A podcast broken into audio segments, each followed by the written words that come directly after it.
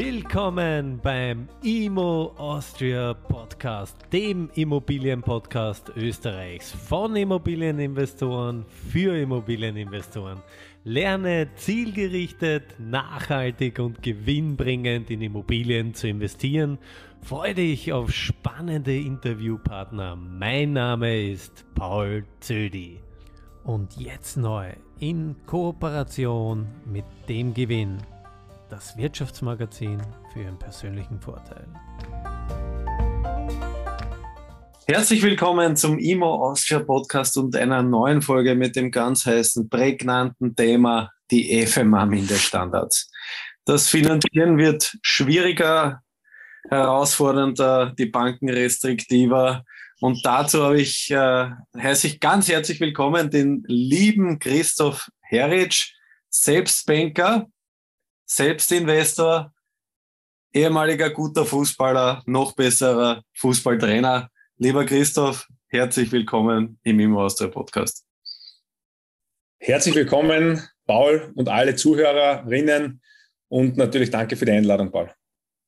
Super, vielen Dank, dass du dir Zeit genommen hast und äh, uns, ja, medial wird ja da viel publiziert zu dem Thema 20 Prozent Eigenkapital und sonstige äh, Kennzahlen sind jetzt vorgegeben, die ein Kreditnehmer zukünftig ja, stemmen muss, wenn man so will. Die Fantasie einer 110% Finanzierung, die ist jetzt mehr oder weniger per äh, ja, Verordnung oder per Standards äh, ad acta gelegt.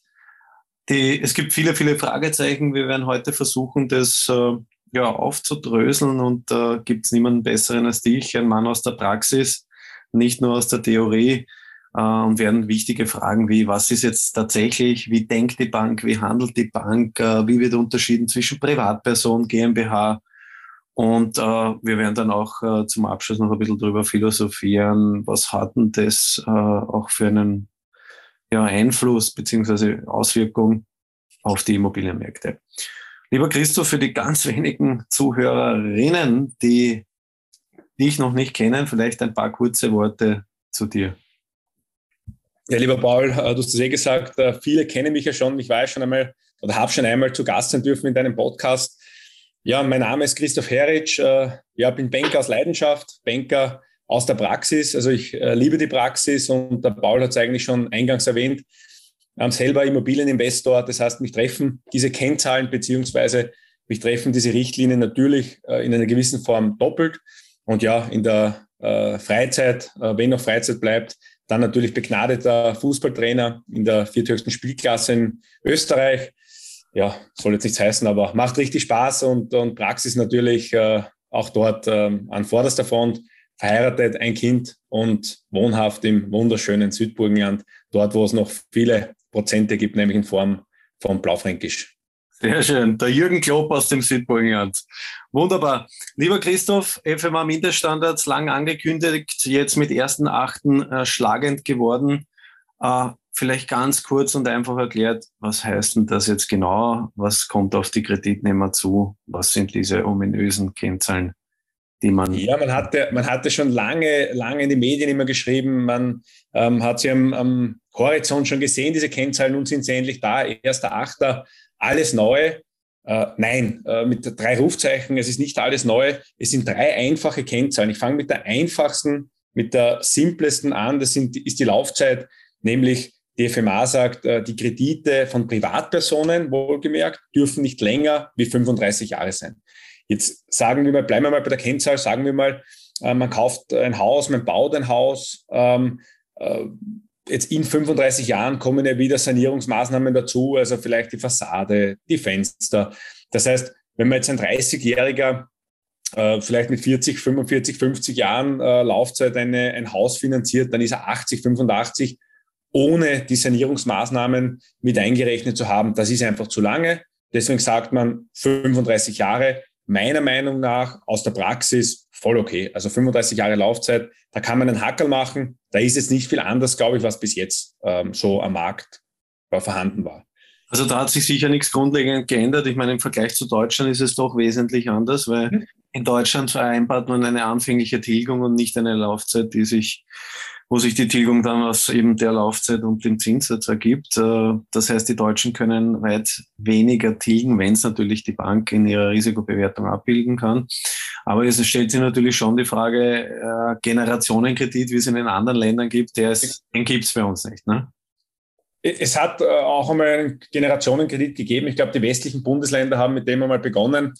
Ähm, wir haben ihn hier im Osten nicht. Natürlich dort ist das ähm, hergekommen von diesen ganz starken gestiegenen Grundstückspreisen. Da hat man längerfristige Kredite, eben diese sogenannten Generationenkredite gemacht.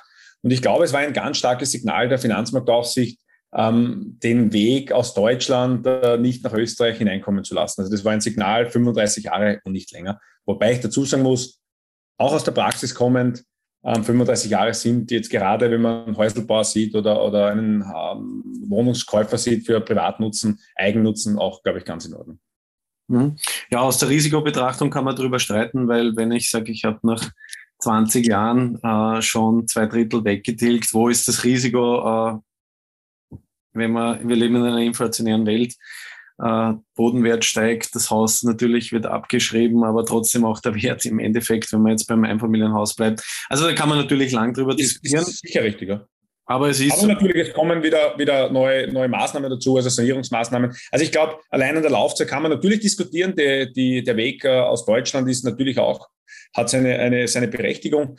Ähm, ich denke aber, ähm, hier schneiden wir uns nicht sehr stark ein. Ähm, mhm. Diese 30, 35 Jahre, soweit ich Banker bin, waren immer so, immer so ein, ein Richtwert, wo man gesagt hat, wie lange finanzieren wir? 30, 35 Jahre. Das war, war schon meistens dann, was, was, was länger gedauert hat, war dann eher die Ausnahme. Okay. Aus meiner Sicht. Mhm. Nein, es war Standard definitiv. Ja. Also da hat sich jetzt nicht grob was geändert. Jetzt ist es nur ein Stein gemeißelt. Ne? Genau. Das ist jetzt einmal eine richtige, eine, eine, eine Vorgabe, ähm, das, die man jetzt nicht umgehen kann. Ja. Das ist mhm. nicht eine, eine, einfache Leitlinie oder eine Empfehlung, sondern es ist eine, eine Verordnung, die man einhalten muss.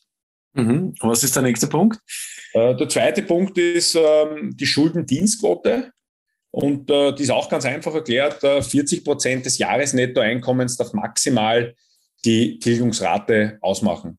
Also auch jetzt einmal ganz einfach äh, hergenommen, ein Häuselbauer, ein, ein, einer, der ein Haus kauft für sich selber, ist es ganz einfach. Ich verdiene im Jahr Summe X und 40 Prozent davon dürf, darf ich aber für Schulden aufwenden. Wichtig, ich muss aber alle Schulden mit einrechnen, die ich praktisch auch ähm, ähm zu, zu bedienen habe. Das heißt, finde ich auch als, als, als Banker und, und natürlich äh, auch ein bisschen mit dem Risikogedanken fair, wenn ich sage, 40 Prozent meines Netto-Jahreseinkommens bringe ich für ähm, Rückzahlung von Krediten auf. Das ist, glaube ich, okay, weil alles, was höher ist, 50, 60, 70 Prozent, muss man sich dann schon auch die Frage stellen, gerade ein heißes Thema, gerade die steigenden Lebenserhaltungskosten ähm, trifft uns ja auch ganz, ganz stark derzeit. Ähm, wenn ich dann eine Familie zu ernähren habe, da weiß ich nicht, ob das äh, gescheit ist, wenn ich 60, 70 Prozent für einen für einen Kredit oder für meine Kredite aufwenden muss. Also 40 Prozent Jahresnettoeinkommen ähm, darf ich für meine Kredite aufwenden. Und da äh, ist dann nach wie vor 13. bis 14. Gehalt ausgeblendet oder zählt das dazu? Jahresnettoeinkommen zählen natürlich äh, alle dazu. Ja. Das ist wirklich das Jahresnettoeinkommen. Okay. Gut, und wenn ich private Mieteinnahmen habe und Aktien, Dividendeneinnahmen, zählen die auch dazu? Ja, also private Mieteinnahmen ist, ist das Thema, wie es auch bis jetzt war. Es ist eine Einnahme. Da muss man wieder klar unterscheiden. Habe ich äh, einen Mietvertrag vorliegen? Das heißt, ich kaufe eine Wohnung, die vermietet ist. Kann ich natürlich äh, ganz einfach diese Miete ansetzen. Wir, wir, nehmen dann immer einen kleinen Abschlag wieder her. Der ist von Bank zu Bank sicher unterschiedlich, aber einen, einen Bewirtschaftungsabschlag, den es ja gibt. Und bei natürlich äh, fiktiven Mieten, also sprich äh, Bauträgerwohnungen, die noch nicht vermietet ist, muss man natürlich einmal sich genauer anschauen, ähm, wie viel kann ich die netto vermieten und dann gibt es halt wahrscheinlich ein bisschen einen höheren Abschlag am Anfang. Mhm. Aber ich sage mal so, wenn ich nicht äh, schon äh, vier, fünf Wohnungen habe und jetzt meine erste Wohnung kaufe, sollte ich damit auskommen. Wenn ich damit nicht auskomme und das schon grenzwertig wird mit meinem Jahresnettoeinkommen und äh, mit, der, mit der Miete 20, 30 Prozent abgezogen, da muss man wieder ehrlicherweise auch äh, sagen, ich weiß nicht, ob das das Richtige ist, dass du dir jetzt eine Wohnung anschaffst. Ja, also da muss man dann schon klar äh, reden, aber da komme ich ja später nochmal dazu wieder. Immobiliencoaching, ähm, jetzt auch gerade von dir, Paul, du weißt es ja, ist das sicher ratsam, wenn man sich überlegt, habe ich überhaupt die Möglichkeit, äh, mir eine Wohnung anzuschaffen. Es soll auch leistbar sein und nicht so, dass man bei jetzt gerade dem Thema steigenden Zinsen vielleicht dann die Wohnung in zwei Jahren wieder verkaufen muss. Mhm, absolut richtig. Und jetzt zum heißesten Punkt, äh, diese kolportierten 20 Prozent äh, Eigenmittel, Eigenkapital. Wie schaut das jetzt wirklich im Detail aus? Ähm, genau, das wichtigste oder das heißeste Thema waren die 20 Prozent Eigenkapital. Und die sind ähm, jetzt relativ einfach gesteuert worden, unter Anführungszeichen von der Finanzmarktaufsicht. Sie äh, sagen, 90 Prozent des äh, Verkehrswertes darf in Form einer Finanzierung ähm, aufgenommen werden, das heißt fremdfinanziert werden. Also ganz einfach, 100.000 Euro ist meine Wohnung wert, das ist der Verkehrswert der Wohnung und ich darf 90 Prozent beleihen, also 90 Prozent an Kredit aufnehmen. Das heißt, wenn man jetzt davon ausgeht, dass ich die Wohnung um 100.000 Euro kaufe, 10 Prozent so diese klassischen äh, Nebenkosten habe, sind mittlerweile schon ein bisschen mehr, auch wie 10 Prozent, wenn man ehrlich sind, wenn Makler dabei ist, ähm, wenn der Vertragsrichter 2 Prozent äh, verrechnet, Grunderwerbsteuer, Eintragungsgebühr, äh, Bearbeitungsgebühr der Bank, äh, dann kommen schon mehr wie 10 Prozent zusammen. Aber die Finanzmarktaufsicht sagt, Verkehrswert, 10 Prozent Abschlag, also sprich 90 Prozent LTV, Loan to Value, ähm, darf finanziert werden. Achtung, ähm, das ist vielleicht die, die kleine, der kleine Zusatz. Es gibt so, einen, so eine Art äh, Höchstbetragshypothekdeckel. Hört sich jetzt kompliziert an ähm, ist einfach so, ähm, die Finanzmarktaufsicht sagt, äh, das, was im Grundbuch im Pfandrecht eingetragen wird, das ist auch der Verkehrswert. Sprich, die mhm. Bank, jetzt war mal gewohnt, früher, früher mal, Frühjahrszeiten, die, die älteren Semester, die deinen Podcast hören, die werden und schon einmal finanziert haben, die werden sich erinnern können, früher haben die Banken 140 Prozent, 120 Prozent der Finanzierungssumme eingetragen. Dann irgendwann einmal hat sich das so eingebürgert, 100 Prozent oder ein bisschen drüber. Also gerade so 100 Prozent äh, der Kreditsumme wird im, im Grundbuch eingetragen. Und jetzt muss man halt wieder ein bisschen mehr eintragen, weil wenn die Wohnung 100.000 wert ist, 90.000 werden finanziert, dann kann ich nicht 90 eintragen, weil die FMA sagt dann, 90.000 ist der Verkehrswert und davon die 90 Prozent. Das heißt, ich muss 100.000 100, 100 oder 112, 113.000 ist ein bisschen mehr wie den Verkehrswert eintragen das sind minimale Mehrkosten, die der Kreditnehmer zu tragen hat. Also das würde ich jetzt nicht als große Problematik. Ähm, als, schlau, als schlauer Investor würde ich jetzt sagen, der Verkehrswert ist der große Hebel, weil wer bestimmt den Verkehrswert, wie kann man den Verkehrswert lenken ähm, und so weiter. Jetzt ist die Frage, äh, kontrolliert die, wie will die FMA die Verkehrswertberechnung kontrollieren? Es gibt ja keine einheitlichen Vorgaben. Äh, oder nimmt sie da automatisch den Kaufpreis, der im Kaufvertrag steht, oder bewertet sie dann doch noch einmal selber und kann es da zu wesentlichen Ab äh, Abweichungen kommen? Ja, es gibt, es gibt eine eigene Verkehrswertberechnung, da gibt es auch eigene äh, Immobilienkreditrichtlinien, äh, die, sage ich mal, von Bank zu Bank auch äh, unterschiedlich sein werden. Also ich denke jetzt allein an das Tool, äh, mit dem die, die Wohnungen zum Beispiel oder Häuser, Immobilien bewertet werden. Ähm, du bist ein Praktiker, du bist selber Investor und du hast schon einen Punkt getroffen, wo du sagst, okay, Verkehrswert, wie komme ich zu dem, wie bewerte ich den? Ähm, grundsätzlich ist es ja der faire Wert. Das heißt, ein Kaufpreis einer Bauträgerwohnung wird auch in dem Fall der Verkehrswert sein. So ehrlich muss man sein. Also wenn ich dort im, äh, die Wohnung mit 50 äh, Prozent höher bewerten würde, wäre ja irgendwas falsch. Also das, das sehen wir auch aus der Praxis, dass ähm, äh, gerade neue, neue Wohnungen dann bei den meisten der Kaufpreis auch der Verkehrswert ist. Aber es gibt ja auch am Sekundärmarkt sozusagen Wohnungen, ähm, wo du ähm, durch gutes Verhandeln, durch Zwangsverkäufe ja eine Wohnung einmal unter Verkehrswert kaufen kannst. Das muss man sich dann genau anschauen. Also ähm, jetzt in die Bank zu kommen und sagen, ja, die Wohnung ist ja 100.000 Euro mehr wert, ich habe sie nur einfach ganz äh, gut gekauft. Ähm, hier muss man von Bank zu Bank äh, denken oder von Bank zu Bank schauen. Ähm, ich habe den Ansatz, dass ich mal die Wohnung natürlich bewerte ähm, und dann mal mir anschaue, was ist die Wohnung wert. Und da muss man natürlich mit dem Riskmanager in Einklang kommen, beziehungsweise mit jenen Personen, die die, ähm, ähm, die Schätzung dann abschließen. Was man aber sagen kann und sagen muss, und da sind wir uns, glaube ich, einig, auch wenn ich an unseren letzten Podcast denke, eine Finanzierung auch hier ohne komplettes Eigenkapital, also 110 Prozent Finanzierungen, die wären jetzt nicht möglich. Also hier ist es absolut auch ratsam, Eigenkapital einzubringen. Und äh, wir reden ja immer von den 20 Prozent und es wird auch da sein, dass man halt Eigenkapital einbringen muss. Ich mhm. habe immer den Ansatz gehabt, vor den Richtlinien, äh, Finanzierung ohne Eigenkapital, ich will jetzt schon fast sagen, ein No-Go. Also man, man, man sollte Eigenkapital einbringen, man sollte ein Fundament haben, mit dem man investieren kann. Ob es jetzt die 20 Prozent sind, 17,5 oder 22,5, das haben wir immer gesagt, das hängt von dem Projekt ab. Man muss sich jedes Projekt einzeln anschauen. Aber das, äh, glaube ich, äh, haben wir uns dann geeinigt beim letzten Podcast, wenn ich mich erinnere. Ähm, eine Finanzierung ohne Eigenkapital ähm, ist jetzt nicht ratsam. Ähm, also man sollte schon in sein Investment Eigenkapital einbringen. Mhm. Da ist es jetzt so einfach 20 Prozent. Das mit dem äh, Verkehr, mit der Verkehrswertberechnung muss man sich wirklich im Detail anschauen. Mhm.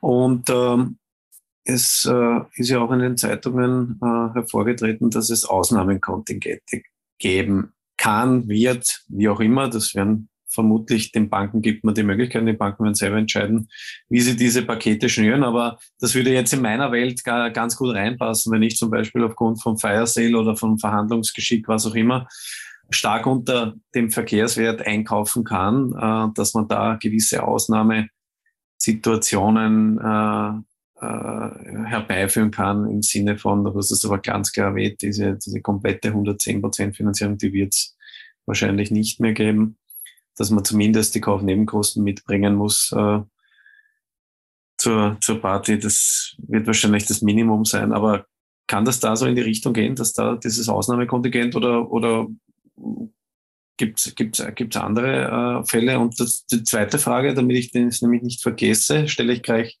wie folgt.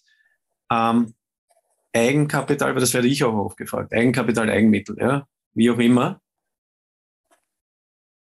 Muss das liquide Cash sein oder äh, kann man das in Form von Sicherheiten, Surrogaten, was auch immer, in welcher Form auch mehr oder weniger beibringen, um eine Finanzierung zu bekommen? Also zum Ausnahmekontingent ist es ganz einfach äh, gesagt. Ich bin ein Mann der Praxis. Es gibt ein Ausnahmekontingent, das wissen wir. Wie sich das berechnet, entzieht sich meiner Kenntnis nicht ganz. Ich weiß es, dass es einen Berechnungsschlüssel gibt. Ähm, da gibt es einen Zeitraum, wo man dieses Kontingent ausschöpfen kann. Das ist von Bank zu Bank unterschiedlich. Ich kann jetzt nicht die Berechnungen im Detail sagen. Ja, es wird es jetzt geben.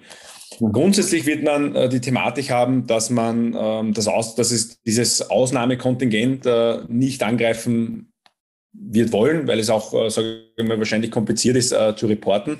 Aber es wird in, in, in den ein oder anderen Fall ähm, nicht anders gehen. Und dementsprechend, da komme ich eher am Anschluss äh, oder zum Schluss noch einmal dazu, ähm, was ist mir wichtig? Ist mir wichtig eine Bank, äh, eine Beraterbank, wo ich drüber reden kann?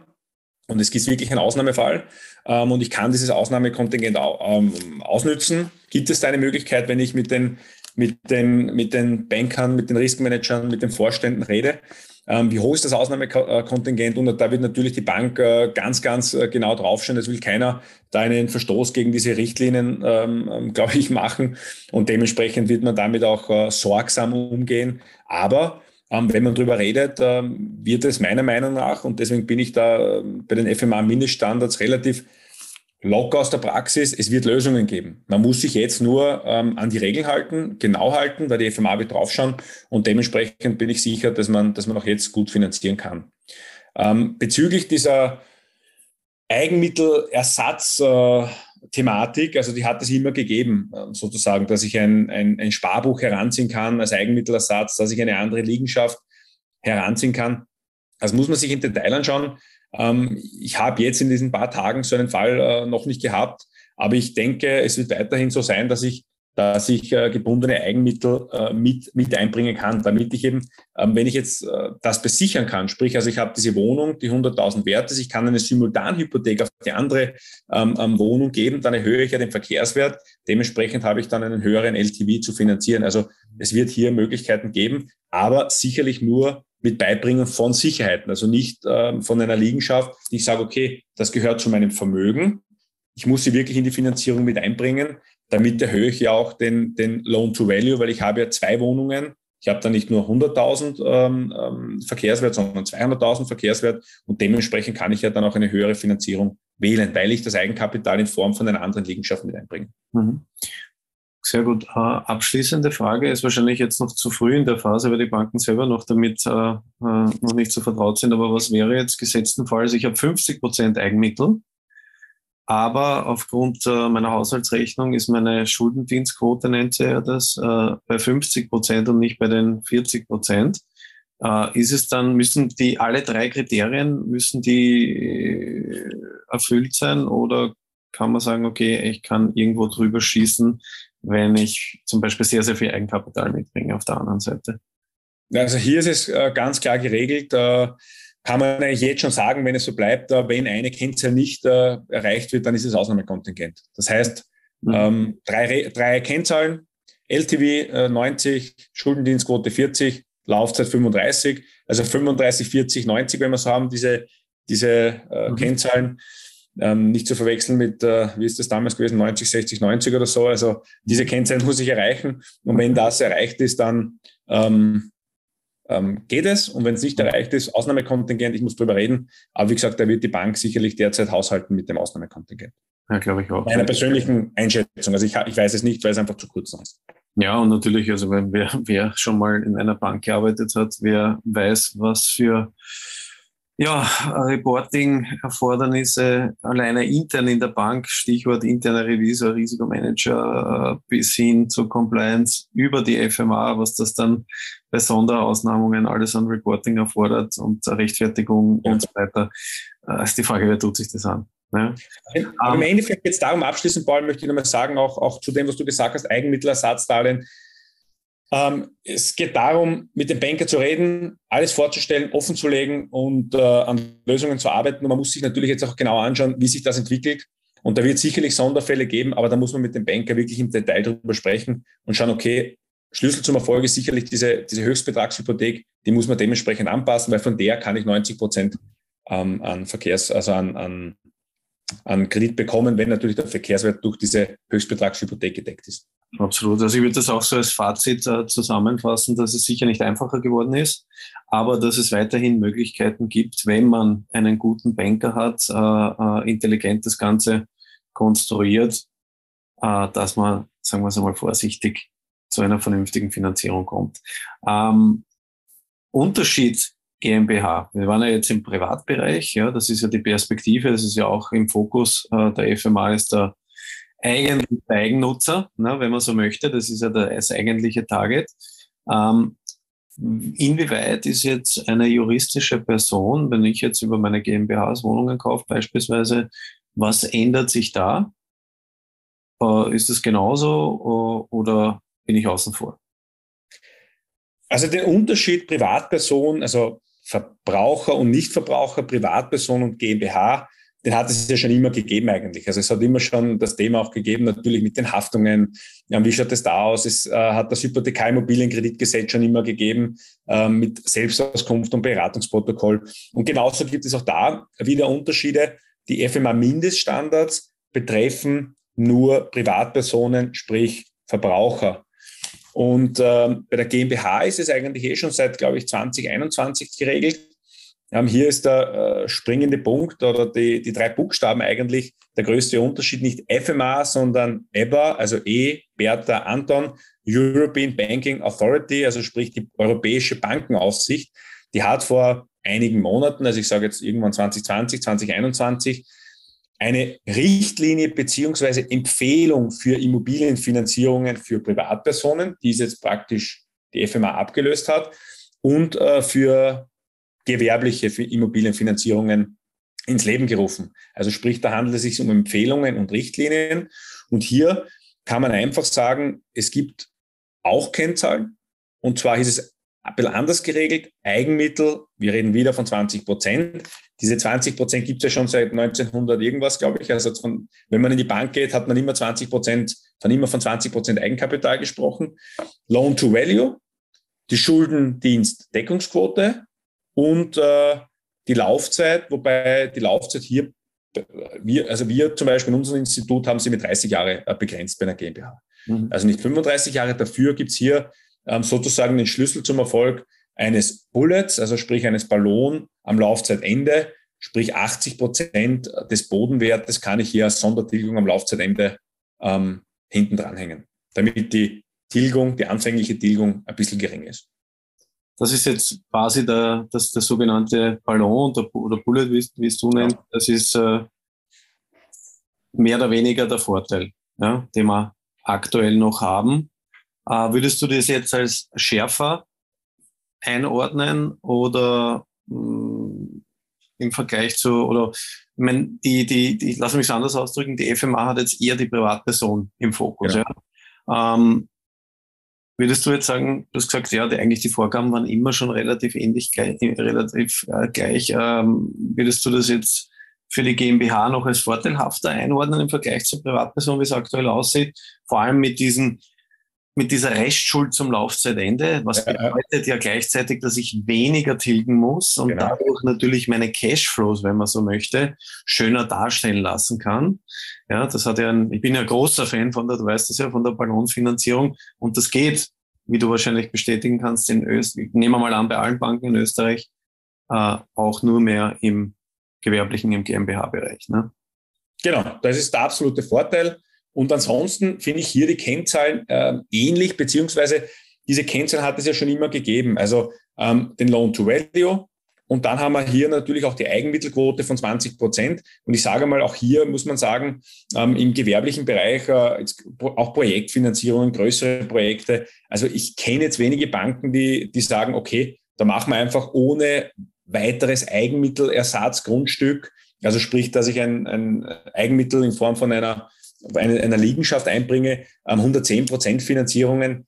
Das habe ich so auch nicht mehr gekannt die letzten Jahre. Das heißt, man hat auch in der GmbH Eigenkapital einbringen müssen, was auch sinnvoll ist. Weil wenn ich jetzt ein Investor bin und eine GmbH gründe, Paul, dann weißt du das ja, wenn ich da mit 0 Euro, geht ja gar nicht, weil ich muss ein bisschen Stammkapital einzahlen. Aber ich habe nicht mehr wieder Stammkapital zur Verfügung, dann weiß ich nicht, ob ich überhaupt ein Investor bin. Das heißt, ähm, ich habe ein Kapital zur Verfügung, das ich in einer ähm, Gesellschaft mit einbringen will. Und äh, da muss ich halt einen guten Immobiliencoach haben und einen guten Banker, der ihm sagt, okay, mit diesem Eigenkapital kannst du dir drei Wohnungen leisten, weil es ja ratsam ist, in jeder dieser Projekte Eigenkapital zu generieren, plus Ballon am Laufzeitende, um meine Tilgung ja auch anfänglich ein bisschen zu drücken, damit ich ähm, damit diese Rate ja von der Nettomiete gezahlt werden kann. Und das ist ja auch eine Kennzahl. Die Nettomiete soll die Rate ähm, tilgen können, weil das ist ja das Ziel. Weil wenn ich bei der ersten Wohnung in der GmbH schon anfange, ähm, ich schieße was dazu, das ist kein Problem für mich, dann weiß ich nicht, ob ich ein, ein, ein Investor bin und ein guter Investor bin, denn äh, das Eigenkapital ist unser Fundament. Und wenn wir in der Immobilienbranche bleiben, wissen wir, wenn ich ein Hochhaus baue, brauche ich ein gutes Fundament, ich brauche gute Mauern. Es muss gut dastehen, nicht, dass ein kleines Lüfter kommt, wie bei so einem Blockhaus und das äh, fällt in alle, in alle Richtungen um. Ähm, ich brauche ein gutes Fundament und das ist das Eigenkapital. Gleichzeitig wissen wir, Eigenkapital ist auch das größte Gut eines jeden, jeden Investors und jeder will sein Eigenkapital schützen.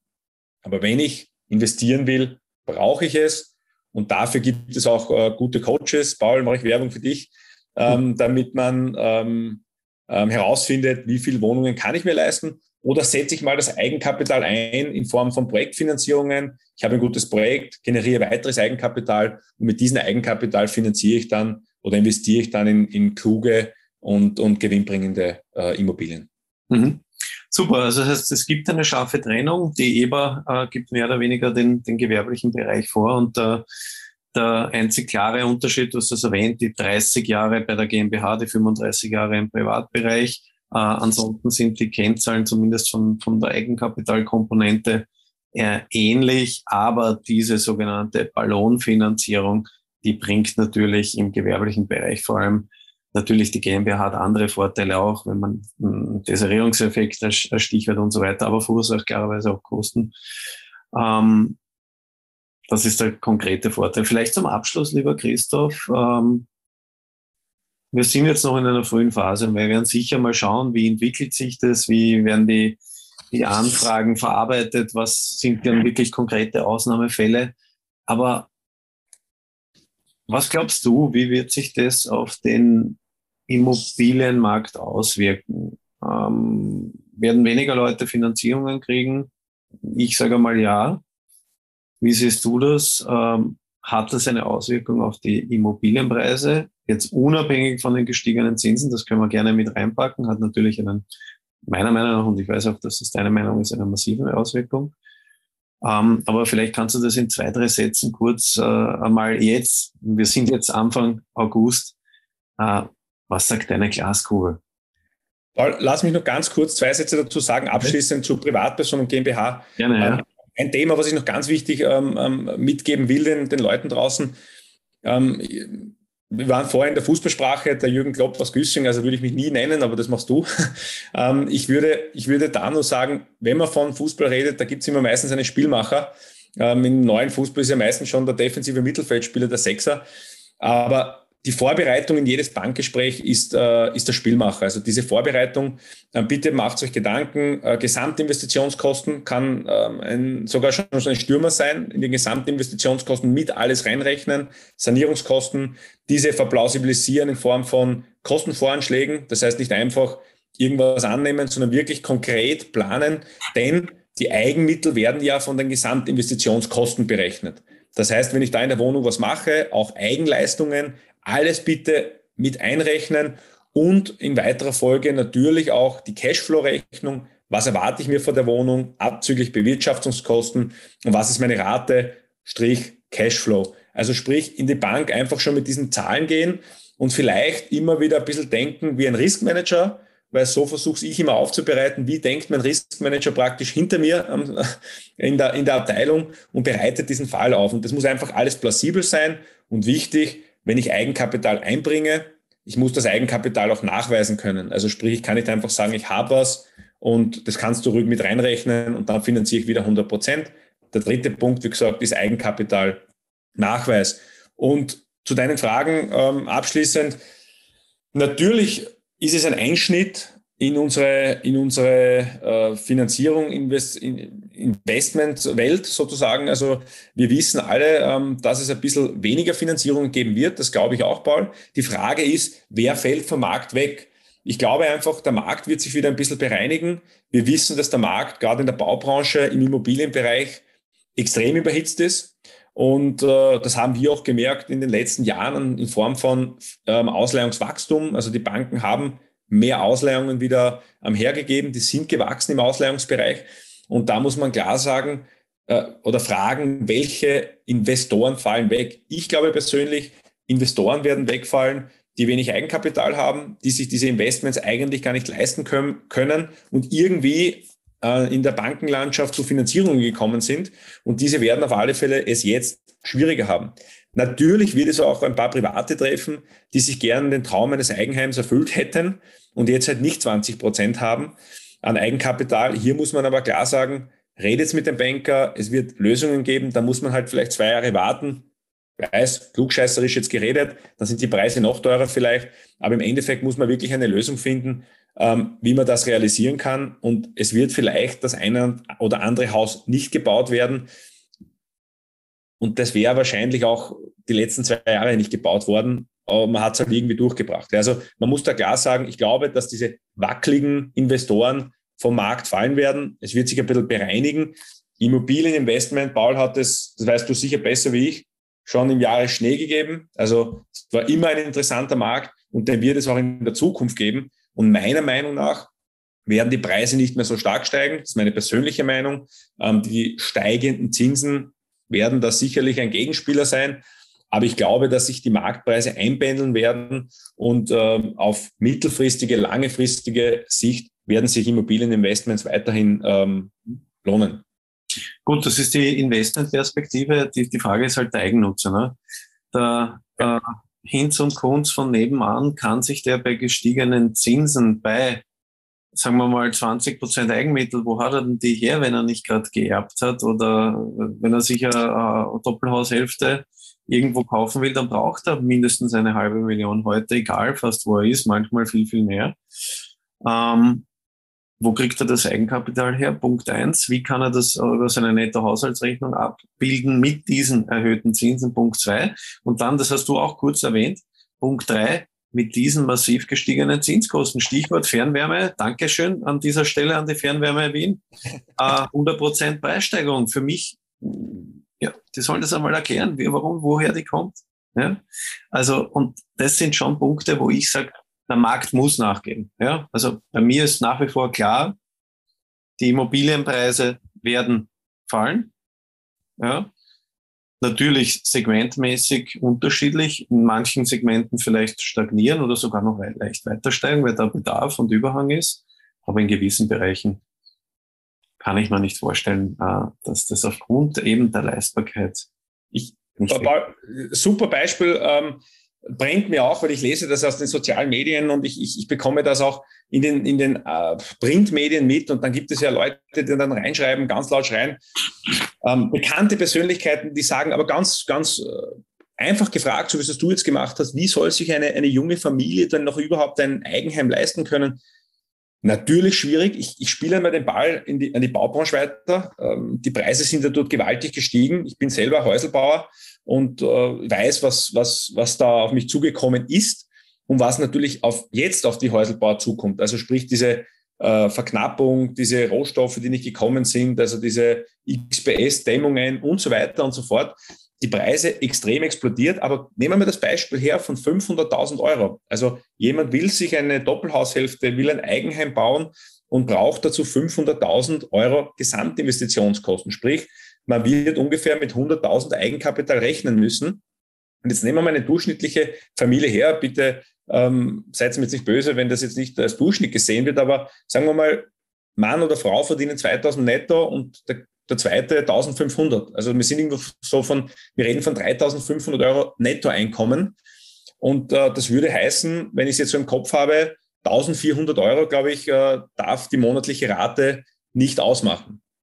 Wenn ich jetzt kein Eigenkapital habe, dann muss ich 500.000 Euro finanzieren. Wenn ich 500.000 Euro finanzieren muss, brauche ich ungefähr, ich habe es jetzt nicht im Kopf, aber wahrscheinlich eine Rate von zweieinhalbtausend Euro. Das heißt, diese Personen haben noch 1000 Euro zum Leben, sprich Autokosten, Fernwärme, Betriebskosten vom Haus, äh, Lebenserhaltungskosten. Das kann sich nie und nimmer ausgehen.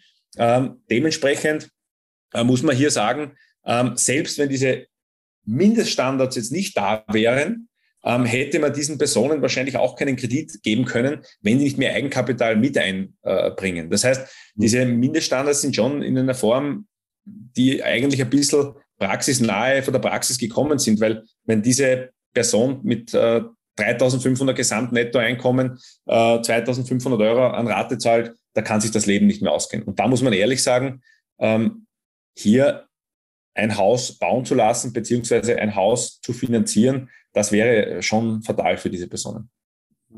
Ja, ich höre auch immer gescheite Leute reden, die sagen, ja, aber Wien ist ja die lebenswerteste Stadt der Welt, jetzt gehen wir mal nach Wien, vom Südburgenland nach Wien. Und ja. Preise sind so niedrig, die können nur weiter steigen, sage ich. Ja, das hat aber auch einen Grund, meine lieben Zuhörerinnen. Es gibt nirgends so viel sozialen und geförderten Wohnraum wie in Wien, Punkt eins. Und in Österreich kann nicht jeder beliebig Immobilien kaufen, sondern nur EU-Bürger. Nicht EU-Bürger dürfen maximal eine Immobilie kaufen und die muss grundverkehrsbehördlich genehmigt werden. Und es müssen Gründe dafür vorliegen. Das heißt, nicht wie in anderen Städten der Welt, wo wahllos von, egal jetzt, nämlich Chinesen, Araber, was auch immer, gekauft wird. Das funktioniert in Österreich nicht so einfach. Es gibt natürlich doppelstöckige GmbHs und sonstige Konstruktionen. Aber das ist ein Riesenthema. Aber Christoph, vielen, vielen Dank für deine ersten Eindrücke. Wir machen da auf alle Fälle ein zusätzliches Update, wenn man mal so, weiß ich nicht, sechs bis zwölf Monate in dem Ganzen drin sind, weil wichtig ist natürlich, wie hat sich das in der Praxis bewährt. Äh, eine Frage natürlich, dass es kurz angelingen lassen, was ist, wenn ich eine Wohnung kaufe, die ich sanieren muss, wie kann ich da das Ganze darstellen? Aber ich glaube, da ist es wert, eine ausführliche zweite äh, Folge zu machen. Und äh, gibt ja noch einmal das Mikrofon für einen Schlusssatz. Leopold, danke für das äh, nette Interview, aber ich bin es eh schon gewohnt, äh, machst du das schon sehr, sehr lange und immer ganz, ganz toll. Möchte ich äh, Kompliment natürlich auch weitergeben. Ähm, Vielen Dank. Abschließend stelle ich mir immer die Frage, da habe ich mir die Frage gestellt, wie will ich meinen Bankberaterin, also wie will ich einen Berater ähm, auf der anderen Seite sehen? Und so versuche ich, äh, unsere Kunden auch zu betreuen, beziehungsweise auch Freunde oder Bekannte, ähm, mit ihnen darüber zu reden. Ich glaube, das Entscheidende ist, dass man ein Projekt hernimmt und aufklärt, ordentlich beratet, nicht irgendwas versucht, ähm, einfach nur abzuschließen oder den Kunden einzureden, damit sie irgendwas machen, sondern genauso wie es du machst, äh, sich abzustimmen, auszutauschen und den Kunden auch wirklich offen zu sagen, das geht, das geht nicht, macht es lieber so. Und ich glaube, diese Offenheit und auch Flexibilität und vor allem von Mensch zu Mensch ähm, Klartext zu reden, ähm, auf den Menschen auch einzugehen. Ich glaube, das ist wichtig. Deswegen sucht den Kontakt zu Coaches, sucht den Kontakt zu eurem Berater oder Beraterin ähm, und redet drüber. Und ich bin davon überzeugt, dass es vielleicht dann nicht morgen die Immobilie zu finanzieren äh, gibt, sondern vielleicht auch erst in zwei, drei Jahren. Aber es wird Möglichkeiten geben und äh, ja, es ist einfach ein wunderschönes Thema und wie du richtig erkannt hast, wir könnten, glaube ich, stundenlang über Immobilienfinanzierung reden. Ich muss nur leider am Flughafen. Deswegen, immer. Aber das war ein wunderschönes Schlusswort. Ich sage nur eins, mich fragen immer viele bezüglich Finanzierung, ja, beste, nach der besten Kondition. Und ich kann nur eins dazu sagen. Die beste Kondition ist eine kompetente Beratung von einem kompetenten Banker. Das ist die beste, nachhaltigste Kondition. In diesem Sinne, Christoph, vielen herzlichen Dank. vielen herzlichen Dank und ich freue mich auf ein Folgeinterview. Ciao, alles Gute da draußen.